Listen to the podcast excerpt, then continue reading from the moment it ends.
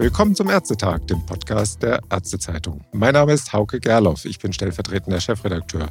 Und am Telefon begrüße ich heute Dr. Josef Schuster, Internist und Präsident des Zentralrats der Juden. Hallo, Herr Dr. Schuster. Guten Tag. Herr Dr. Schuster, wir wollen heute über die Reaktionen in Deutschland auf den Terroranschlag der Hamas am 7. Oktober und auf den Krieg im Gazastreifen reden und darüber, wie sehr sich das auch auf den Alltag auswirkt, auch in Arztpraxen.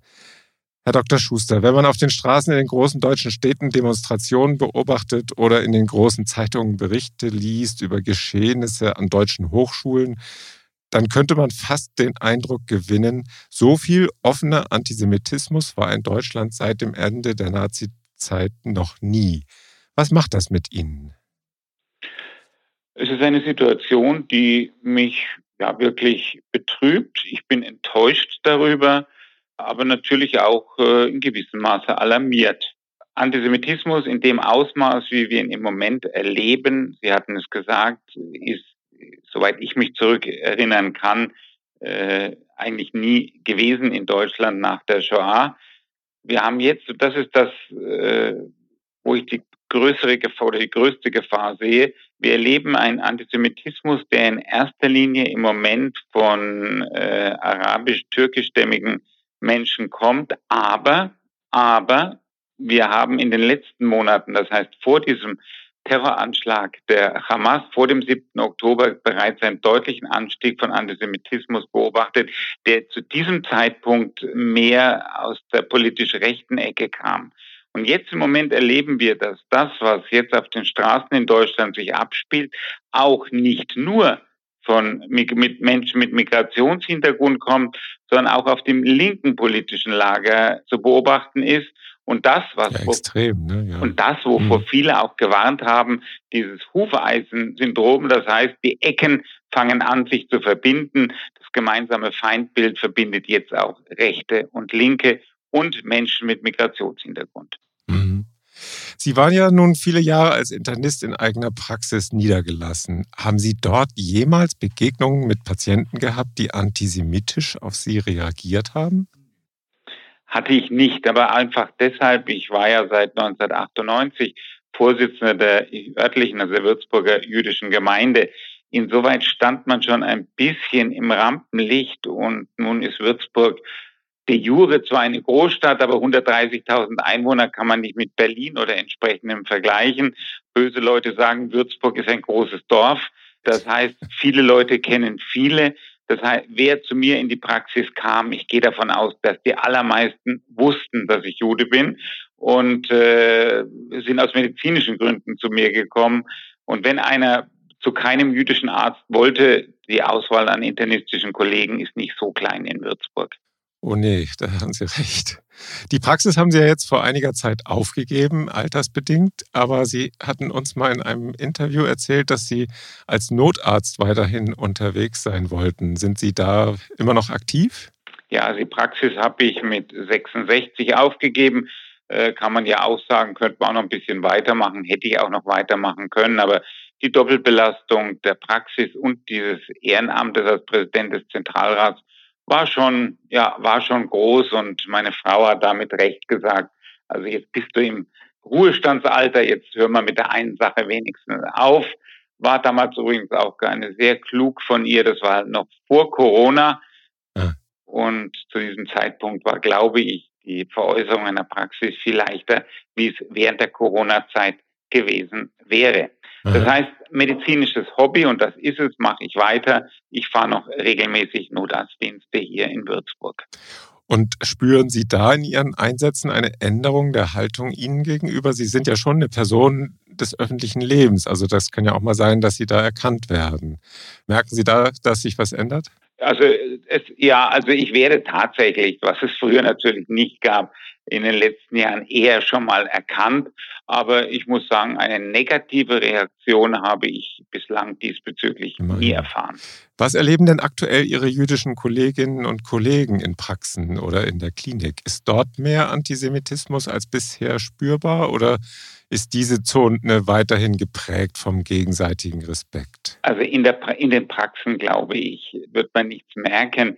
Denn wenn man weiß, dass derjenige Jude ist, es gibt ja die freie Arztwahl, dann wird der Patient, wenn er, wenn er hier Vorbehalte hätte oder hat, äh, vermutlich eine andere Praxis aufsuchen. Mhm. Ich glaube, äh, nur so kann es doch sein. Im Klinikbereich gibt es insbesondere im großstädtischen Bereich, und das ist so wie in der Gesamtgesellschaft, damit meine ich insbesondere im, in Berlin, aber auch in Nordrhein-Westfalen kommt es zu antisemitischen Vorfällen.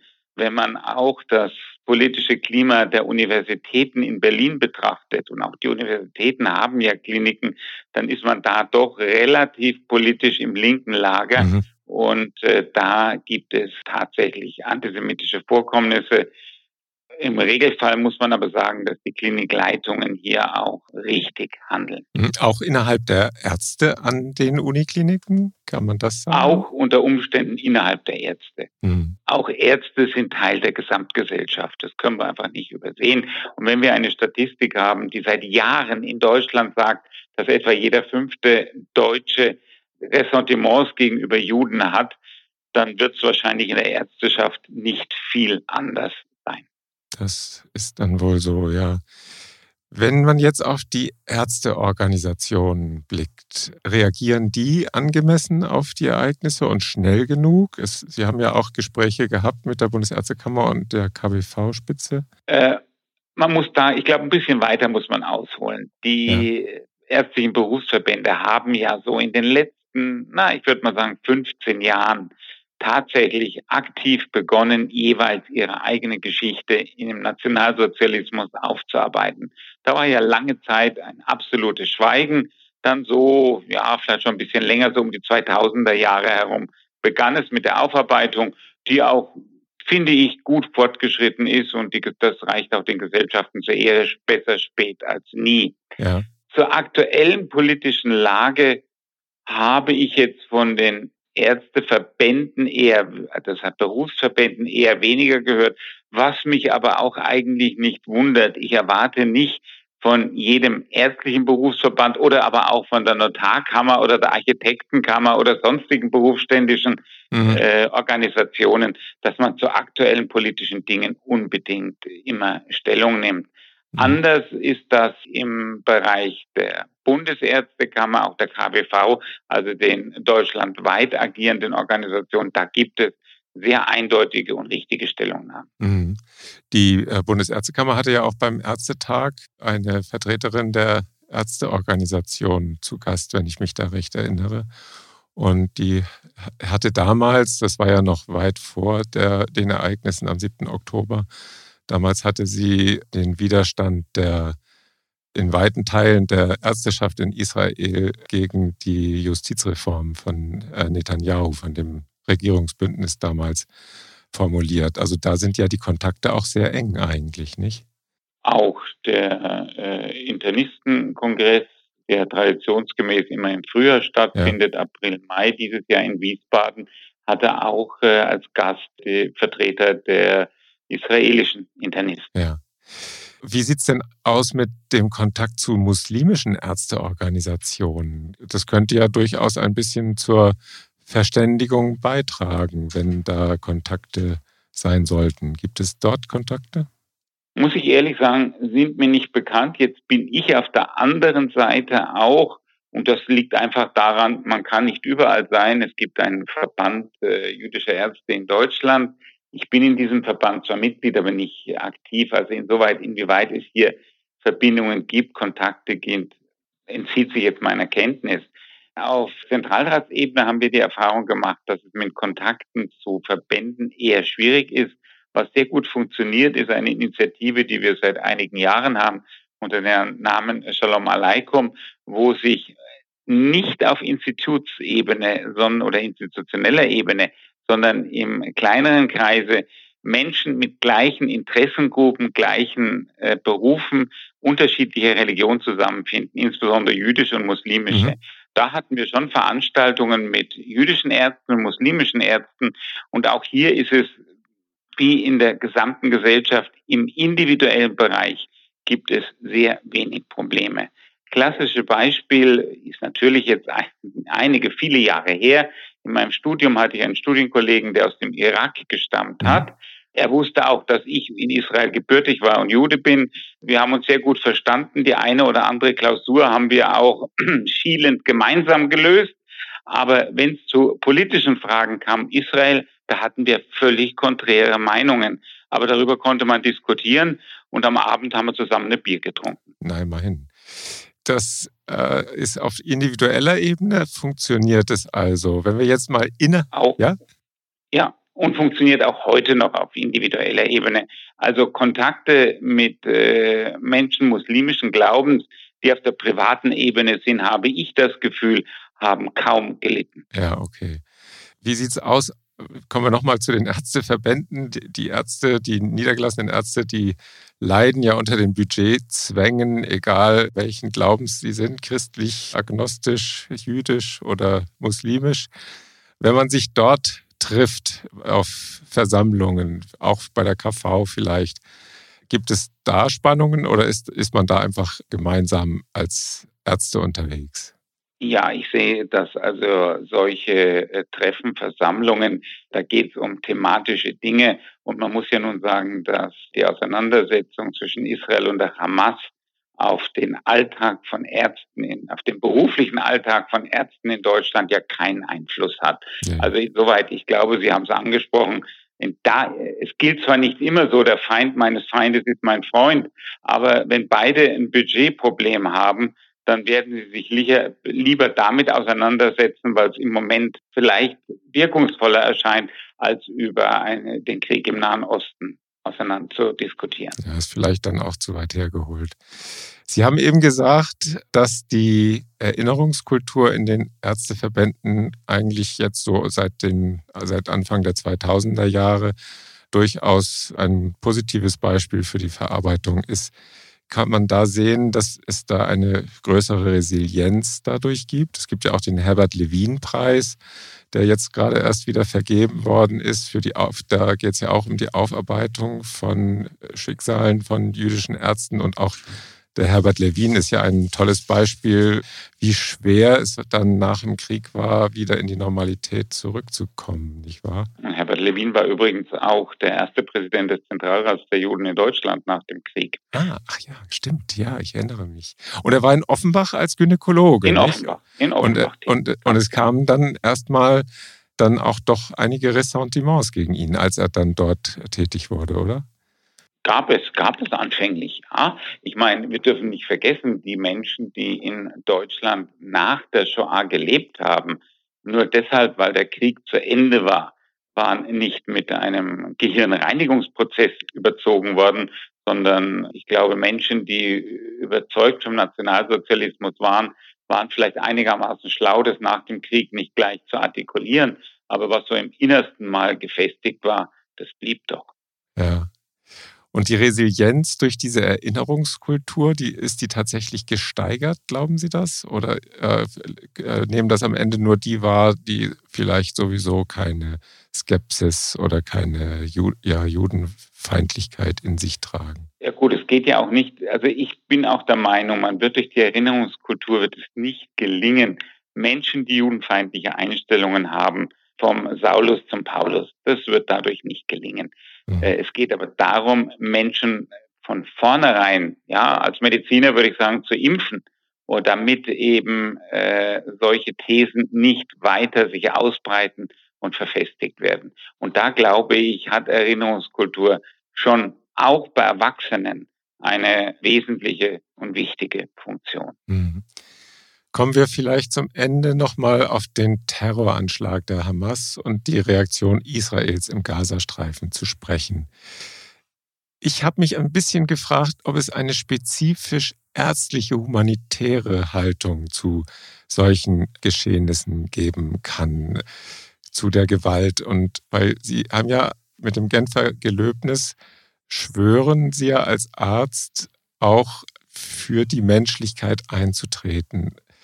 Und Ich frage mich so ein bisschen, lässt sich Gewalt auf der einen Seite und auf der anderen Seite gegeneinander aufwiegen?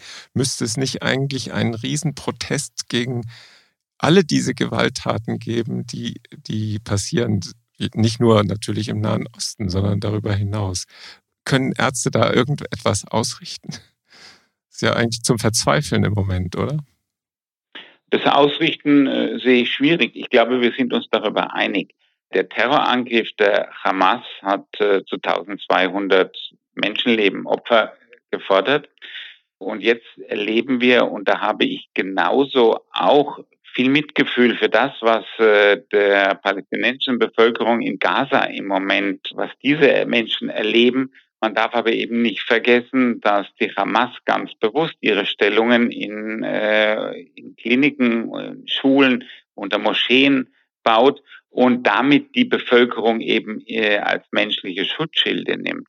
Und auf der anderen Seite, ich stelle immer die Frage, wie würde die Bundesrepublik reagieren, wenn aus einem Nachbarland, ich will bewusst nicht ein Land nennen, sonst könnte es in die falsche Kehle kommen, egal, wenn aus einem Nachbarland Terroristen nach Deutschland eindringen würden und hier 1200 Menschen abschlachten würden. Ja, ja, ich glaube, die Bundesrepublik könnte auch nicht so einfach gucken und sagen, wenn man die auf die linke Backe haut, dann, dann halte die rechte Backe hin. Oh nein. nee, es ist, ist schon perfide, was da passiert, weil das ist ja wahrscheinlich vorher einkalkuliert worden von der Hamas, diese Reaktion, nicht? Damit es eben eine Verstärkung des Antisemitismus Natürlich, gibt. mit Sicherheit. Ja.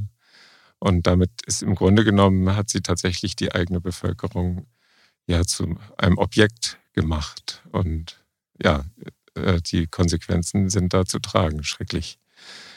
Vielleicht dann die letzte Frage. Wie kann das am Ende gebremst werden, dieser Versuch, dass der Konflikt dann äh, international immer weiter ausgetragen wird und die, der Antisemitismus darüber immer weiter verstärkt wird? Gibt es da Maßnahmen, die sie sich vorstellen kann, um da gegenzuhalten?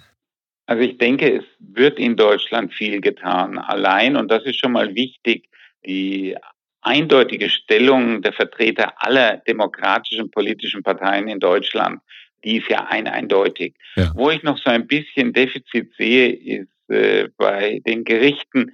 Ich erwarte, dass äh, Taten in Zusammenhang mit diesen äh, zum Beispiel pro-palästinensischen Demonstrationen nichts gegen pro-palästinensische Demonstrationen. Ich habe gesagt, ich habe auch alles Mitgefühl mit der Zivilbevölkerung. Aber wenn auf solchen Demonstrationen antisemitische judenfeindliche Thesen geäußert werden oder Israel das Existenzrecht abgesprochen wird, erwarte ich, dass hier hart durchgegriffen wird.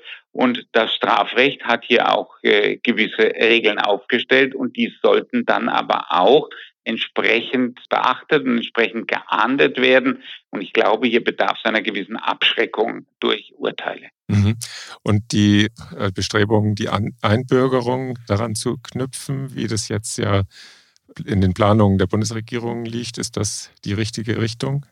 Ich finde, das ist eine der Maßnahmen, die ich für absolut berechtigt halte. Ich denke, Menschen, die sich offen antisemitisch geäußert haben oder antisemitisch äußern, haben ihr Recht auf Einbürgerung nach Deutschland verwirkt. Mhm.